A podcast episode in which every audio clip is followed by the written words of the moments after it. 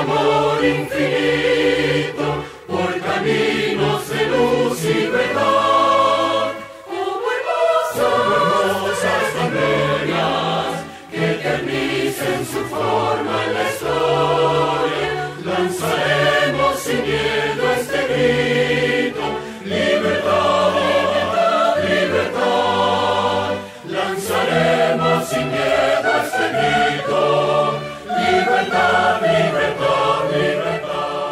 De fondo escuchan el himno de la Universidad Centro Occidental Lisandro Alvarado UCLA, cuya hermosa letra fue escrita por José Antonio Ramírez Rauseo y su música compuesta por el profesor Carlos Mendoza. En Universate quisimos rendir homenaje a esta importante casa de estudios con sede en la ciudad de Barquisimeto, Estado Lara, debido a que el próximo 22 de septiembre arribará a sus 57 años. Recordemos que esta prestigiosa institución fue fundada en 1962 bajo la presidencia de Rómulo Betancourt y es referencia nacional en la formación de profesionales en el centro del país. Cuenta con una población estimada de 12.000 estudiantes y ofrece carreras como medicina, medicina veterinaria, psicología, ingeniería telemática, artes plásticas, entre otras, distribuidas en sus siete decanatos. Como lo pudimos escuchar en la letra del himno, los afanes del estudio nos lleven a la meta de un gran porvenir. Desde este espacio donde le damos voz a nuestras universidades, deseamos que la UCLA pueda permanecer de pie como lo ha venido haciendo pese a las adversidades que se presentan. Nunca será en vano seguir formando nuevas generaciones de profesionales, no solo para Venezuela, sino también para el mundo. Les saludamos Efraín Castillo Y Tamaras Luznis. y esta es una nueva emisión de nuestro programa Universate, las voces de la Universidad Venezolana, transmitido a nivel nacional por el circuito Unión Radio. Este espacio es producido por Unión Radio Cultural y la Dirección General de Comunicación, Mercadeo y Promoción de la Universidad Católica Andrés Bello. En la jefatura de producción está Carlos Javier Virgües En la producción, José Ali Linares. y en los controles Giancarlos Caraballo. Antes de comenzar, les recordamos nuestras redes sociales. En Twitter e Instagram somos arroba Universate Radio y nuestro correo electrónico es produccionuniversate.gmail.com. Los episodios anteriores de nuestro programa pueden ser descargados en la plataforma iVox, se deletrea IVWX. Allí somos Producción Universate. También pueden ingresar a elucavista.com y darle clic al micrositio de Universate. Ya saben que pueden escucharnos todos los sábados a la 1 de la tarde con repetición los domingos a las 11 de la mañana a través del circuito Unión Radio Noticias a nivel nacional y por el canal 980 de DirecTV. Por lo pronto empezamos con un breve repaso por algunas noticias del acontecer universitario venezolano. Actualidad Universitaria.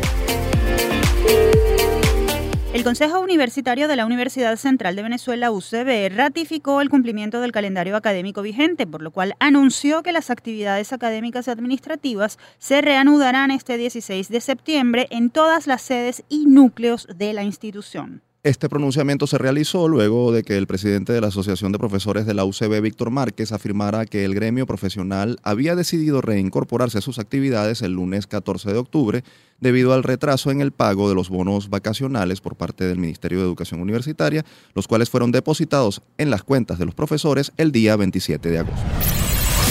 Nos vamos al oriente del país, donde después de tres meses y medio fue desalojada la sede del rectorado de la UDO en la ciudad de Cumaná, estado Sucre, la cual permaneció invadida por parte de tomistas ajenos a la universidad y simpatizantes del oficialismo. La información la dio a conocer la rectora de esa casa de estudios, Milena Bravo, quien detalló que las instalaciones fueron entregadas a una delegación designada por las autoridades de la institución, por lo cual se iniciará una serie de investigaciones para determinar los daños causados por este grupo irregular al patrimonio universitario. Es importante recordar que la toma ilegal del rectorado comenzó el pasado 30 de abril, cuando un grupo de supuestos estudiantes violentó la sede y afirmó que ocupando las instalaciones reivindicaría a la universidad. También exigían la destitución por parte del Ministerio de Educación Universitaria de la profesora Milena Bravo, quien desde 2011 ejerce como rectora y no ha podido cesar sus funciones debido a una decisión del Tribunal Supremo de Justicia que prohibía las elecciones de autoridades universitarias. Y ahora vamos con buenas noticias porque dos venezolanos lograron obtener los primeros lugares en el examen nacional de medicina de Perú, ENAM, el pasado 25 de agosto. Con un puntaje de 16.8, el médico egresado de la Universidad de Oriente, UDO, Jason Moreno, alcanzó el primer lugar de la prueba, requisito para postularse al Sistema Nacional de Residentado Médico de ese país. Por su parte, Ricardo Castro, graduado en la Universidad Central de Venezuela, logró el segundo puesto en el examen en el que aplicaron más de 600 médicos peruanos y de otras nacionalidades para optar por una plaza en el Servicio Rural Urbano Marginal de Salud de la Nación Suramericana.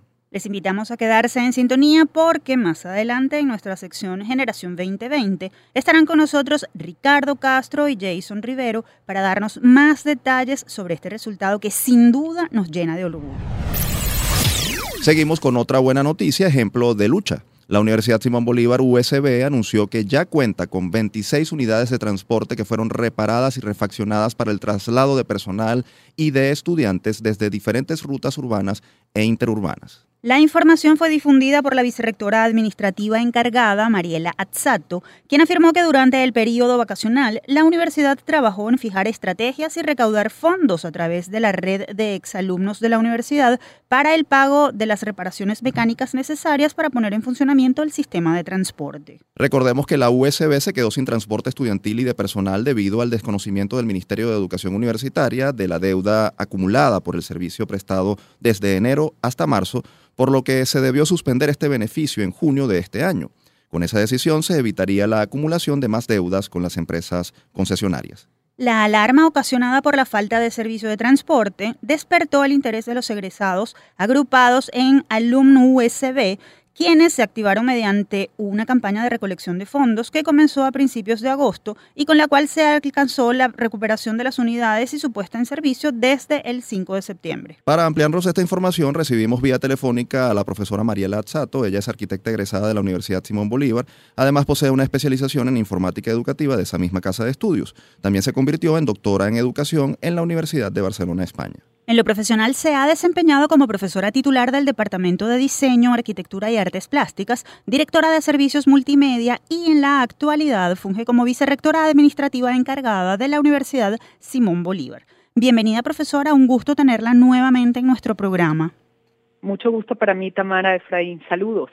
Gracias, profesora. Bienvenida. Profesora, coméntenos en este momento cuál es la situación con el transporte y lo que lograron durante este breve periodo de vacaciones, vacaciones estudiantiles, pero entiendo que no vacaciones para ustedes.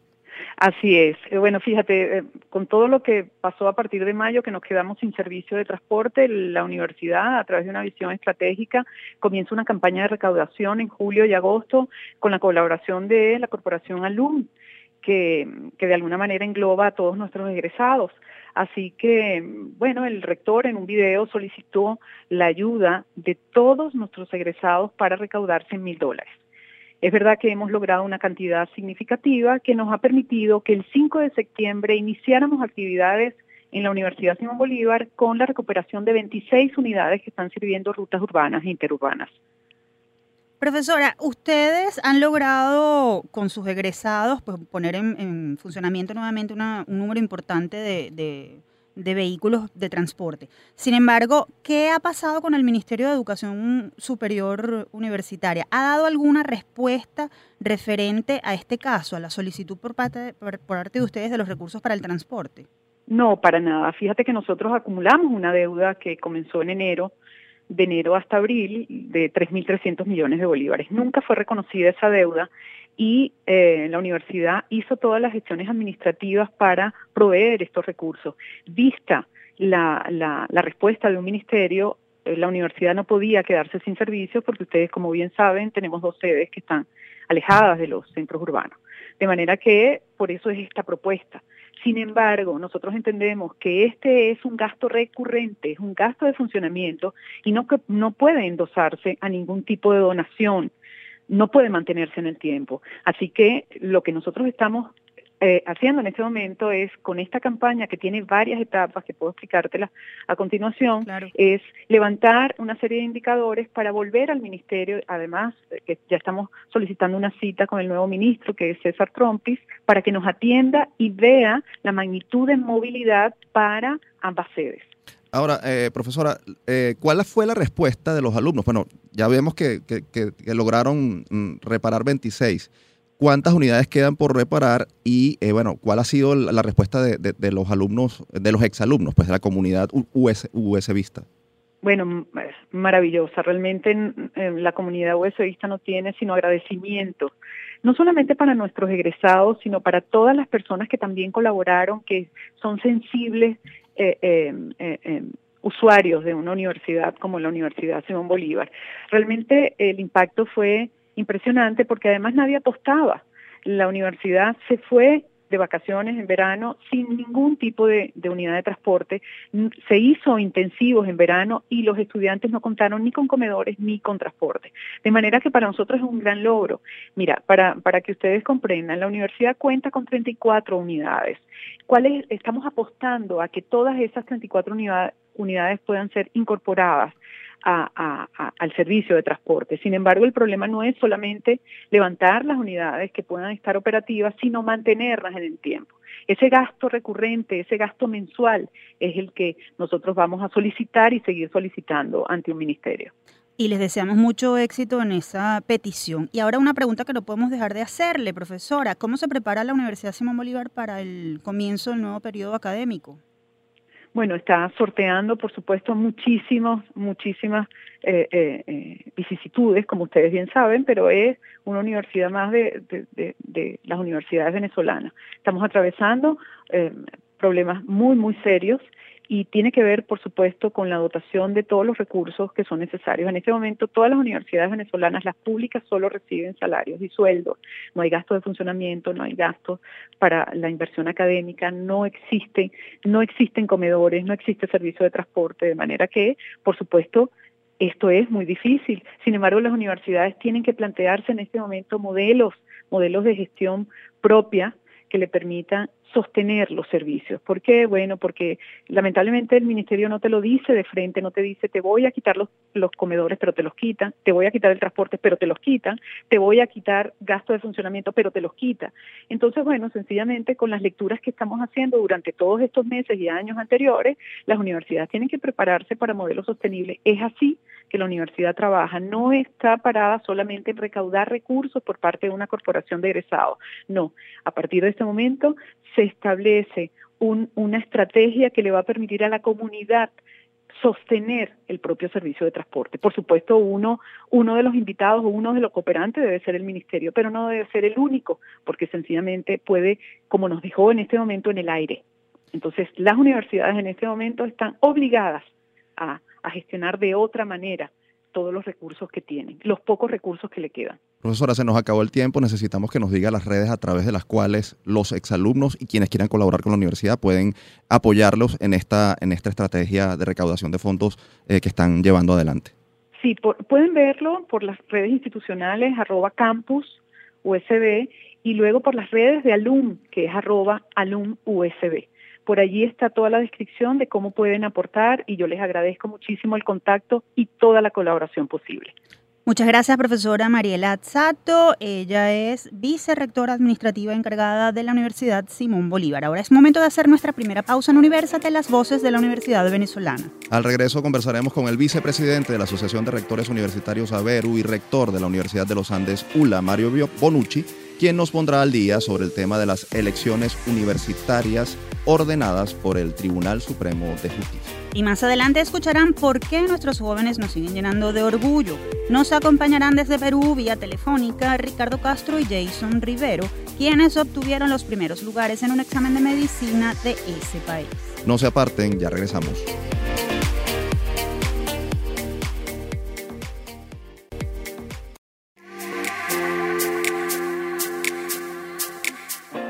Seguimos con más de Universate, las voces de la Universidad Venezolana. Recuerden que estamos al aire a través del circuito Unión Radio. También tienen a su disposición nuestras redes sociales. Pueden conseguirnos en Twitter e Instagram como arroba Universate Radio. Y aprovechando que ya comenzó el nuevo periodo académico en muchas universidades venezolanas, ha llegado el momento de ponernos al día y conocer cuáles son los desafíos que deben enfrentar nuestras instituciones de educación superior, no solo a nivel presupuestario, sino ahora también con una amenaza más fuerte una sentencia del TSJ que parece poner contra la pared su funcionamiento y autonomía.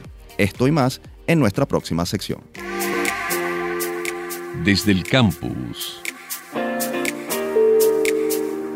Recientemente, la Sala Constitucional del Tribunal Supremo de Justicia emitió la sentencia número 0324-2019 con ponencia de la magistrada Carmen Zuleta de Merchán, en la que se ordena elegir a las autoridades universitarias de la UCB, así como la celebración de las elecciones de las autoridades universitarias en el resto de las casas de estudios superiores del país.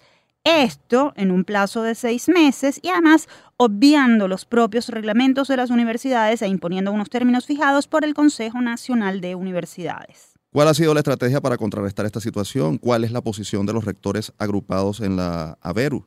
Para conversar sobre esto está con nosotros vía telefónica el profesor Mario Bonucci. Él es ingeniero mecánico y abogado egresado de la Universidad de los Andes, ULA, magíster en gerencia y planificación. Mario Bonucci ha ejercido como profesor universitario, vicerrector administrativo y actualmente es el rector de la Universidad de los Andes, ULA, además vicepresidente de la Asociación de Rectores Universitarios, AVERU. Bienvenido, profesor, un gusto tenerlo con nosotros nuevamente en Universate. Muchísimas gracias, muy amable. Un saludo muy cordial desde Tierra Sandina, desde Mérida, la ciudad de los caballeros, y agradecerles a ustedes la posibilidad que le están brindando no solo a los rectores, sino a las universidades autónomas en poder mostrarle a Venezuela eh, cuál es nuestra verdad. Gracias a usted por aceptar nuestra invitación, profesor Bonucci. Profesor, comenzamos preguntándole por qué es tan peligrosa la sentencia del Tribunal Supremo eh, que ordena las elecciones universitarias en términos relacionados o en términos impuestos por el CNU. ¿Por qué, ¿Por qué dicen ustedes que atenta contra la autonomía universitaria? Fíjese, eh, yo creo que en primer lugar hay que hacer algunas consideraciones de orden procedimentales. Un tribunal que está en receso, eh, ¿cómo abre sus puertas para dictar una sentencia? Eh, tú no puedes oponerte a, la medida porque la sala no está brindando despacho. Entonces, ¿en qué momento este tribunal emite una sentencia? en segundo lugar, la hiciera la profesora Cecilia García Rocha es una solicitud de que hubiese elecciones, pero utilizando la ley de universidades y el concepto de comunidad universitaria que aparece en nuestra Constitución. El artículo 109 constitucional expresa con claridad que la comunidad universitaria está conformada por profesores, eh, estudiantes y egresados que se reúnen como una comunidad de intereses espirituales en búsqueda de la verdad. Eso, ellos son los que definen la comunidad universitaria y los obreros, los empleados, si bien es cierto, son muy importantes en eh, la construcción de academia, la construcción de conocimiento, eh, digamos, no son los partícipes directamente sobre estas actividades. Esa es la razón por la cual no solo en Venezuela, en cualquier parte del mundo, eh, la comunidad universitaria está conformada básicamente por profesores y estudiantes, que son los que hacen el acto educativo. Eh, recuerden que en el año 2009, en la madrugada del 13 para amanecer 14 de agosto, porque siempre se produce, se producía en esa asamblea oficialista con nocturnidad y, y con apresuramiento, aprobación de estas leyes que violentan totalmente eh, la Constitución, aprueban esta ley, pero hay que recordar además que cuando se aprobó la Asamblea Nacional Constituyente en el año 99, alguien de la Universidad de Carabobo trató de introducir el tema de modificar el concepto de comunidad universitaria que ya se venía empleando en la ley de universidades. Eso fue negado y aparece en los libros de debate como así lo reseña Lambre Huercaría. Pero además, hay que recordar el referendo consultivo que hace el presidente de la República de aquel momento, Hugo Rafael Chávez Fría, que contenía dos preguntas. Una pregunta eran modificaciones a la Constitución sugeridas o planteadas por el presidente y la segunda pregunta eran eh, sugerencias de modificación de la Constitución planteadas por la entonces oficialista Asamblea Nacional.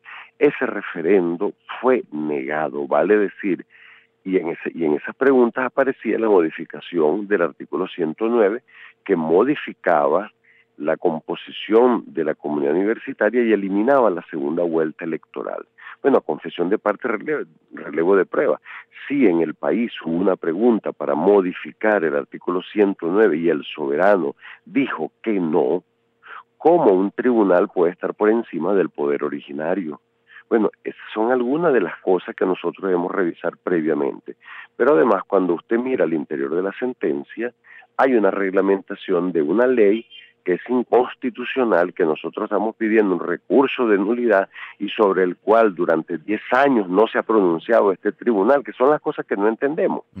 O sea, aquí hay sentencias eh, que salen en menos de dos, tres horas, pero aquí estamos hablando de un tema de que nosotros tenemos 10 años solicitando la nulidad de esta ley y sin embargo no tenemos resultados porque nosotros queremos elecciones todos los rectores que conformamos la Veru queremos las elecciones, pero conforme a lo que dice la ley de universidades y el mismo artículo 109 constitucional. Entonces, la reglamentación de una ley, sea nula, sea injusta, eh, que es la que nosotros estamos pidiendo el recurso de nulidad, es competencia de la Asamblea Nacional, no es competencia de un tribunal. Ahora, rector, rector Bonucci, eh, entendemos los argumentos que usted está esgrimiendo, sin embargo, la sentencia existe. En ese sentido, ¿qué podría pasar con las universidades si no se sigue eh, lo impuesto por el máximo tribunal del país? Bueno, fíjese, el que tiene eh, la fuerza, el que tiene el poder, el que tiene el uso de los órganos de seguridad del Estado, que no nos cuida porque nos viven robando todos los días, es el mismo régimen y esa es la preocupación que tenemos todos los rectores. Y por eso es que estamos llamando a defender a la universidad y eh, a sumarnos en una lucha común y decirle al país lo que está ocurriendo, que están tratando de eh, transformar la universidad en cascarones vacíos nuevamente, como han sido transformadas otras cosas que han sido expropiadas en este país. Y por eso es que eh, la situación es muy, pero muy compleja, sobre todo empezando para la Universidad Central de Venezuela, eh, quien eh, en primera medida afecta la, la, medida y posteriormente al resto de las universidades por la vía de la elaboración de un cronograma por parte del Consejo Nacional de Universidades. Con lo que quiero señalarle es que la sentencia tiene un matiz político, o sea, no, no resiste ningún análisis jurídico. Y si no resiste ningún análisis jurídico, obviamente que podríamos estar en presencia es de una estrategia política y lo que está significando esto es que la sentencia tiene su origen en un sitio distinto al que debería ser. Y por esa razón es que nosotros decimos, Cecilia García Rocha no pidió absolutamente nada de lo que están diciendo ellos, de que están declarando eh, parcialmente con lugar la sentencia. Entonces, ¿qué puede ocurrir de cara al año 2020, febrero de, de, 2020? Simplemente que las universidades se quedan acéfalas. Simplemente el mismo reglamento que están planteando presenta tantas dudas que cualquier reglamentación que haga lo interno a cada universidad puede ser objeto de una impugnación, pero de una impugnación ante quién? Ante la sala electoral del TCJ o ante la misma sala constitucional al tener un recurso de impugnación es posible que digan esa elección no fue válida y al final como no hiciste elecciones se declara un vacío absoluto y con ese vacío absoluto el Ejecutivo seguramente va a proceder a nombrar las autoridades. Esa es la conclusión del estudio que realiza Alambre Huercaría. Digamos que yo recomiendo su lectura porque está mostrando lo, la antijuridicidad de la sentencia y cómo al final las universidades eh, donde el chavismo, donde el oficialismo jamás ha podido ser autoridad por la vía electoral, siempre ha sido autoridad eh, simplemente por la vía de la imposición. Ahora, entonces... Profesor, en el Consejo Universitario de la ULA realizado el pasado 5 de septiembre, el presidente de la Asociación de Profesores de esa institución, Virgilio Castillo, exhortaba a la ABERU a buscar mecanismos que permitan unir esfuerzos y líneas comunes de acción. ¿Qué está planteado en ese sentido para, para concretar, para, para, para, hacer, para hacer posible esa, esa, esa exhortación que hace el presidente de la Asociación de Profesores de la ULA? Eh, nosotros tenemos previsto para el día 24 ya la profesora Cecilia García Rocha está convocando a una reunión de la Asociación Venezolana de Rectores en el cual seguramente vamos a fijar una postura común y un frente común de defensa de la Universidad Autónoma. Yo quiero eh, que sepan muy bien las personas que nos están escuchando que existen eh, por lo menos cuatro tipos de universidades están las universidades autónomas tradicionales, que son la UCB, la ULA, la Universidad del Zulia, la Universidad de Oriente y la Universidad de Carabobo. Están universidades que con mucho esfuerzo han logrado eh, desarrollar la autonomía, eligen sus autoridades, manejan su presupuesto, que son el caso de la UCLA, de la UNESCO, de la Simón Bolívar, eh, de la UPEL, de la Universidad Nacional Abierta, Universidad del Táchira y Universidad de Guayana. Ahora, estas universidades con el tiempo han conseguido su autonomía y son equiparables a las eh, autónomas tradicionales.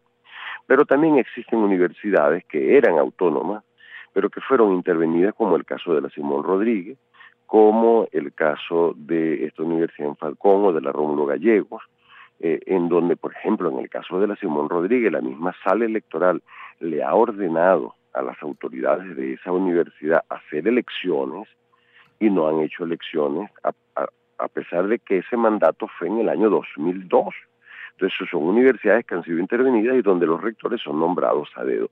Y existe una playa de universidades, una gran cantidad de universidades oficialistas, eh, universidades territoriales, eh, universidades sectoriales como de las artes, universidades de la medicina, del deporte, en el que los rectores también son nombrados a dedo. ¿Cuál ha sido la realidad del oficialismo? Que por la vía electoral nunca han podido llegar a ser autoridades en estas universidades autónomas tradicionales y en estas universidades que con bastante esfuerzo han logrado su autonomía. Entonces, con esta sentencia lo que se está buscando es imponer autoridades donde nunca han podido llegar por la vía ordinaria. Eso es todo el, trasfondo, a mi juicio, de la sentencia eh, de las cosas que pueden ocurrir y por esa, y por esa razón es que la Asociación Venezolana de, de Rector seguramente va a llevar la voz cantante en el diseño de un conjunto de actividades que demuestre que le revelen al país cuál es la estrategia de este tipo de sentencias. Y estaremos muy pendientes de lo que ocurra con este caso. Muchísimas gracias, rector Bonucci. Escuchaban al profesor Mario Bonucci, rector de la Universidad de los Andes y vicepresidente de la Asociación Venezolana de Rectores Universitarios, AVERO. Ahora es momento de hacer una nueva pausa en Universate, no sin antes recordarles que pueden seguirnos en nuestras redes sociales. Allí estamos como arroba Universate Radio. En la próxima parte les contaremos cómo los jóvenes universitarios venezolanos siguen triunfando en el exterior, esta vez en Perú, donde dos criollos lograron obtener los primeros lugares en el examen nacional de medicina. No se aparten porque nosotros conversaremos con ellos y les traeremos su historia. Ya regresamos.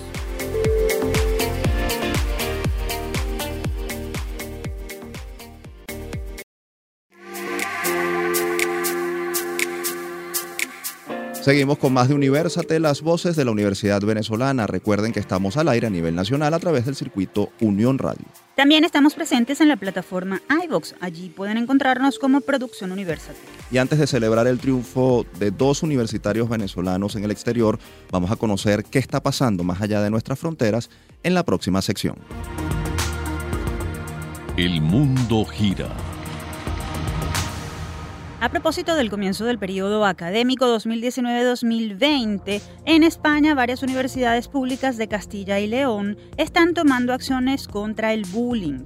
La Universidad de Burgos, la Universidad de León, la Universidad de Salamanca y la de Valladolid publicaron un manifiesto conjunto en el que expresaron su firme oposición ante cualquier acto que suponga violencia, humillación, vejación, maltrato y sumisión de los nuevos estudiantes. Bajo el lema Cero en novatadas y en defensa de la convivencia pacífica y del respeto a los demás, las cuatro universidades públicas llamaron a la concientización de la comunidad universitaria invitándola a abordar el comienzo del nuevo curso como una oportunidad de apostar por la igualdad efectiva y la integración de los nuevos estudiantes. Las máximas autoridades de esas casas de estudio condenaron que con las llamadas novatadas, que en Venezuela se conocen como bautizos y que ya no se están haciendo, por cierto, se pretenda torcer la voluntad individual. Resaltaron que estas actividades con frecuencia están acompañadas por otros excesos como el consumo masivo de alcohol, comportamientos abusivos, machistas o de acoso. Cambiamos de continente para decirles que dos universidades colombianas están presentes en el ranking de Shanghái. Se trata de la Universidad Nacional de Colombia y de la Universidad de Los Andes. El ranking de Shanghái es una clasificación que se publica cada año desde 2003 y que se utiliza como referencia para medir cuáles son las mejores universidades del mundo de acuerdo con su calidad académica. Este año, la medición contempló mil centros de educación superior. La Universidad Nacional de Colombia quedó ubicada entre las casillas 800 y 900 y la Universidad de los Andes de Colombia entre las 900 y 1000. El top 10 del ranking de Shanghái está conformado por ocho universidades de Estados Unidos y dos británicas. Las mejor calificadas son Harvard, Stanford y Cambridge. Están seguidas por el Instituto Tecnológico de Massachusetts, MIT, la Universidad de California, Berkeley, Princeton, Oxford y Columbia. En América Latina, las más destacadas son la Universidad de Sao Paulo, la Universidad de Buenos Aires y la Universidad Nacional Autónoma de México. No hay universidades venezolanas en este ranking. Y nos vamos a Norteamérica, específicamente a Canadá, donde las autoridades buscan atraer a más estudiantes extranjeros a sus universidades, según informó el diario The Globe and Mail.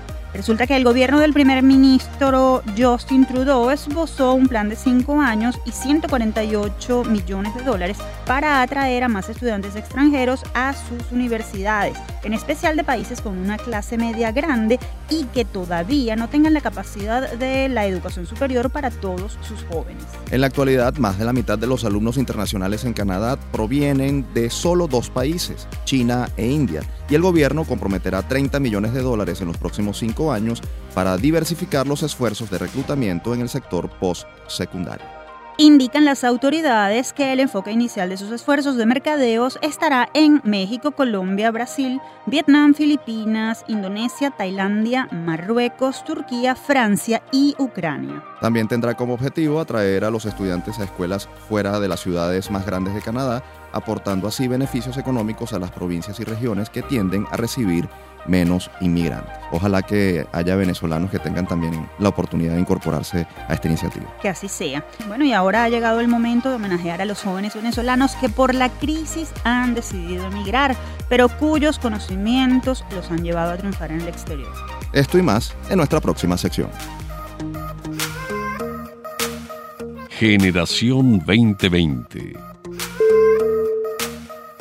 en la primera parte de nuestro programa les comentamos que dos jóvenes médicos venezolanos lograron ocupar los primeros lugares del examen nacional de medicina de Perú debido a su alto rendimiento académico. Lo que demuestra, Tamara, que a pesar de las adversidades, la Academia Venezolana sigue manteniendo su elevado nivel de formación y egresa a excelentes profesionales, no solo para Venezuela, sino también para, para el mundo.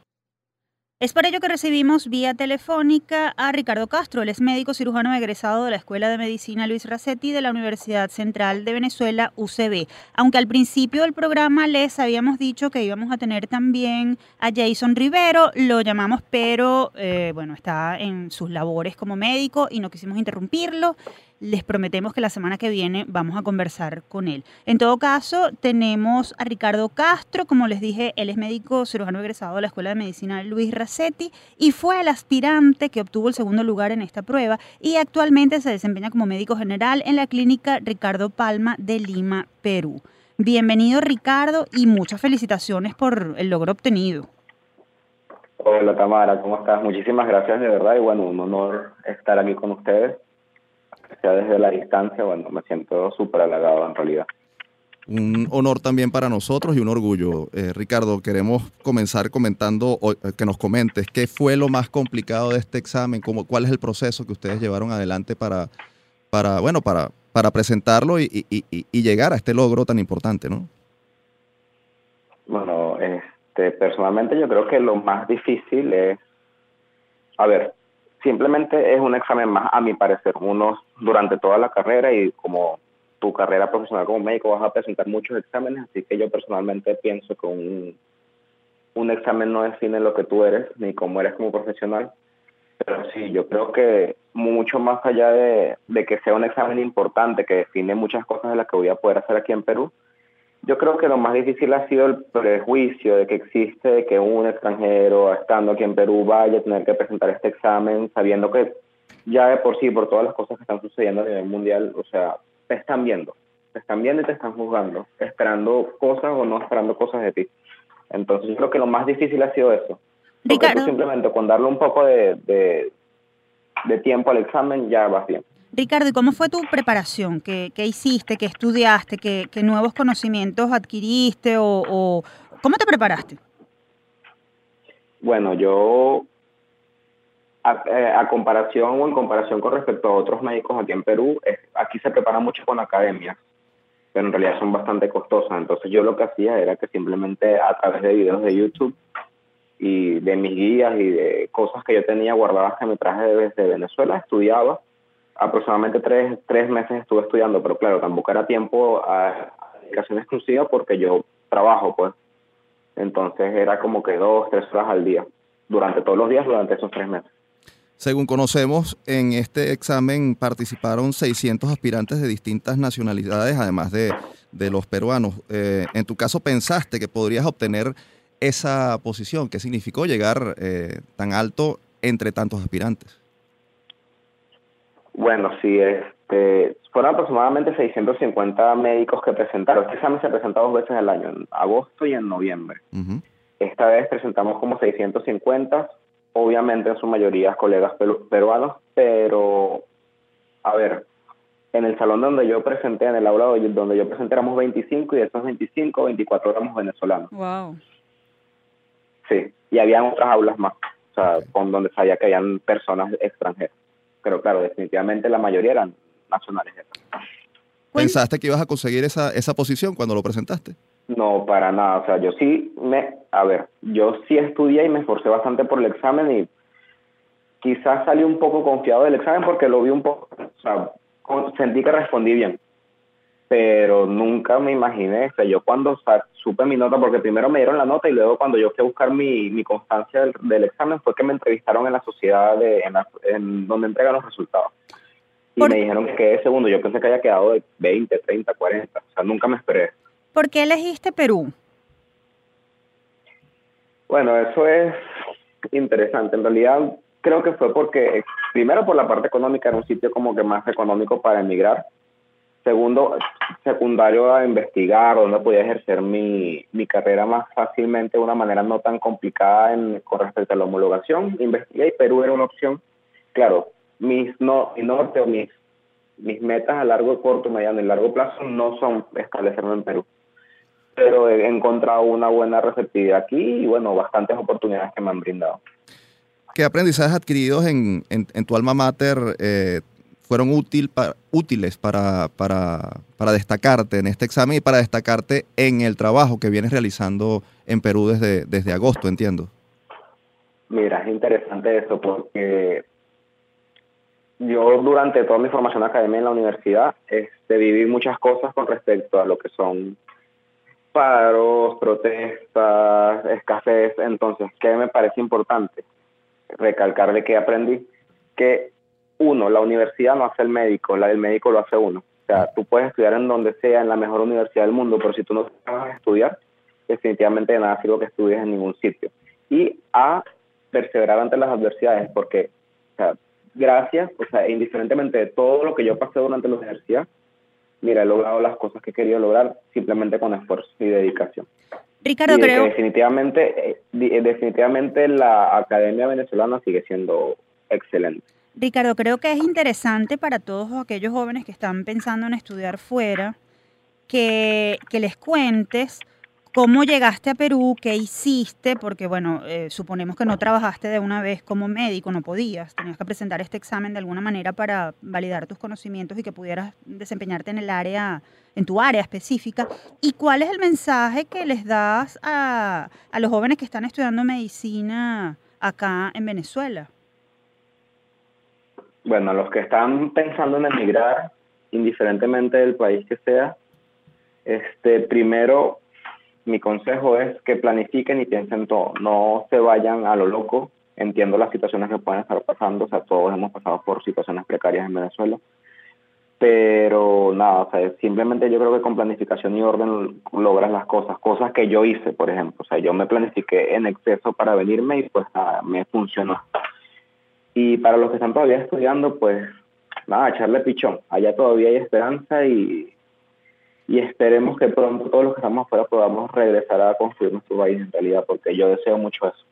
Precisamente, Ricardo, el triunfo de ustedes produce un sabor agridulce porque es una muestra del talento nacional, pero también de, la crisis que está empujando a miles de jóvenes fuera del país, jóvenes, ancianos, etcétera. ¿Cómo se sienten ustedes al respecto? ¿Cómo te sientes? ¿Tú esperas regresar para, para la reconstrucción de Venezuela? A ver, sí es un poco complicado, es un poco como tú dices, agridulce, porque qué más quisiera yo y me imagino que Jason también, estar ejerciendo en nuestro país, estar haciendo el posgrado en nuestro país. Y que indiferentemente, a pesar de que uno le esté yendo relativamente bien o uno esté logrando los objetivos afuera, o sea, es tiempo que está pasando que uno debería haber invertido en el país donde uno se formó. De pensar regresar, bueno, quizás no está dentro de mis planes a corto y mediano plazo, porque yo personalmente pienso que una vez que uno sale la, ya las oportunidades se abren, pero de que hubiese inicialmente querido quedarme, mira, esa fue mi opción número uno además. Muchas gracias Ricardo, hablamos con Ricardo Castro, muchas gracias por tu tiempo y por acompañarnos, además muchas felicitaciones por el logro obtenido. Ahora es momento de hacer la última pausa en Universate, las voces de la Universidad Venezolana. Al regreso nos acompañará el director del Centro de Estudios Políticos y de Gobierno de la UCAP, Benigno Alarcón, quien nos hablará de un programa de estudios avanzados en análisis político y de varios cursos cortos que está ofreciendo este centro a los profesionales que desean empaparse en conocimientos sobre vocería política, teoría del conflicto, análisis de entorno y más. Ya regresamos.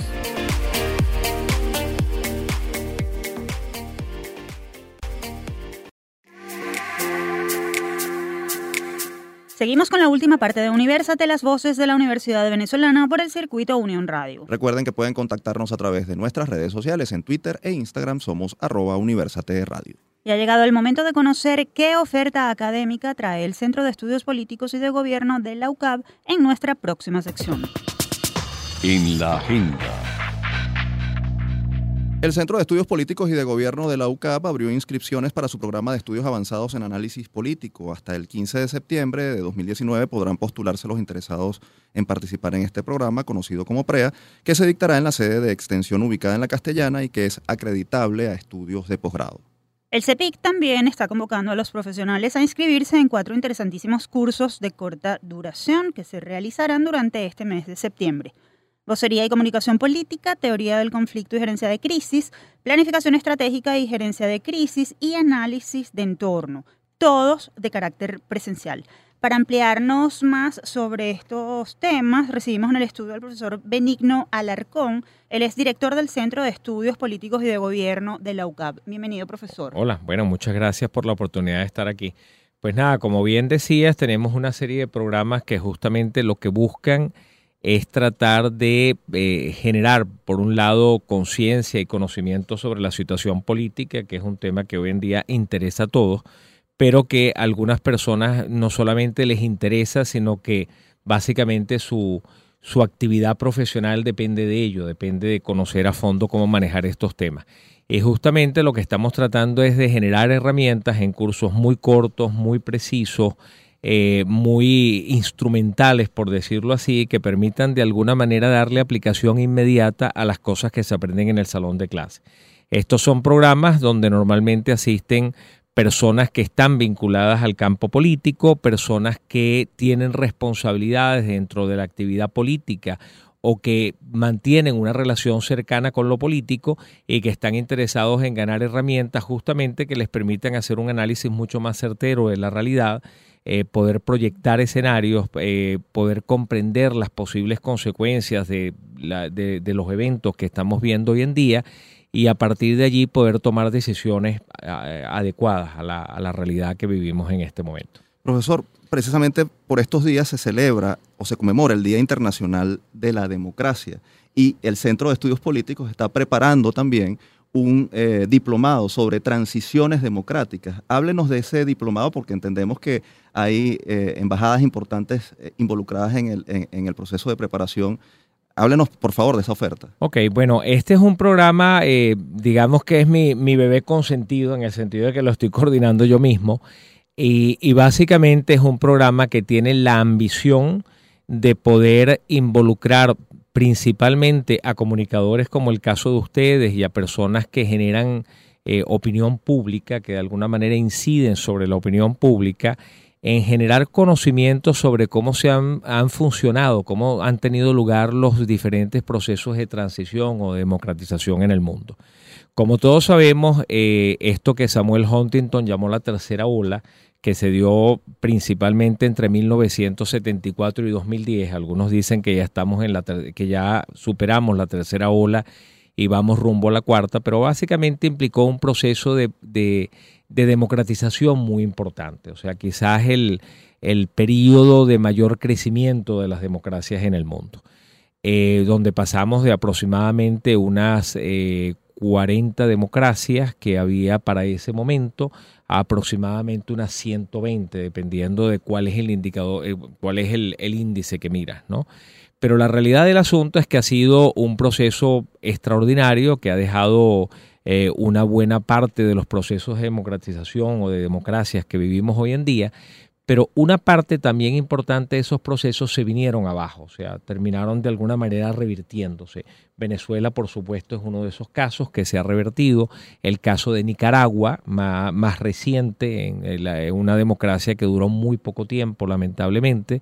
Tenemos el caso de Egipto, si queremos ver casos todavía mucho más recientes, de procesos de democratización que fracasan. Entonces, lo que queremos es develar un poco las verdades que hay detrás de estos procesos de democratización, para que la gente en primer lugar pueda entender cómo se producen, por qué se producen, por qué algunos logran consolidarse y mantenerse en el tiempo y por qué otros terminan derrumbándose, algunos en el mediano plazo, otros eh, eh, eh, algún tiempo después. Y entender estos fenómenos es fundamental. Para ello, nosotros tenemos un programa que va a ser teórico y práctico. La teoría implica eh, hablar sobre las bases teóricas de estos procesos de transición política y la parte práctica van a ser unos testimoniales que van a ser brindados por cinco embajadas que hemos involucrado en este proceso, que son la Embajada Española, la Embajada de Polonia, la Embajada de Alemania, en el caso de América Latina, la Embajada de Chile y la Embajada de Sudáfrica, que es el caso de Mandela.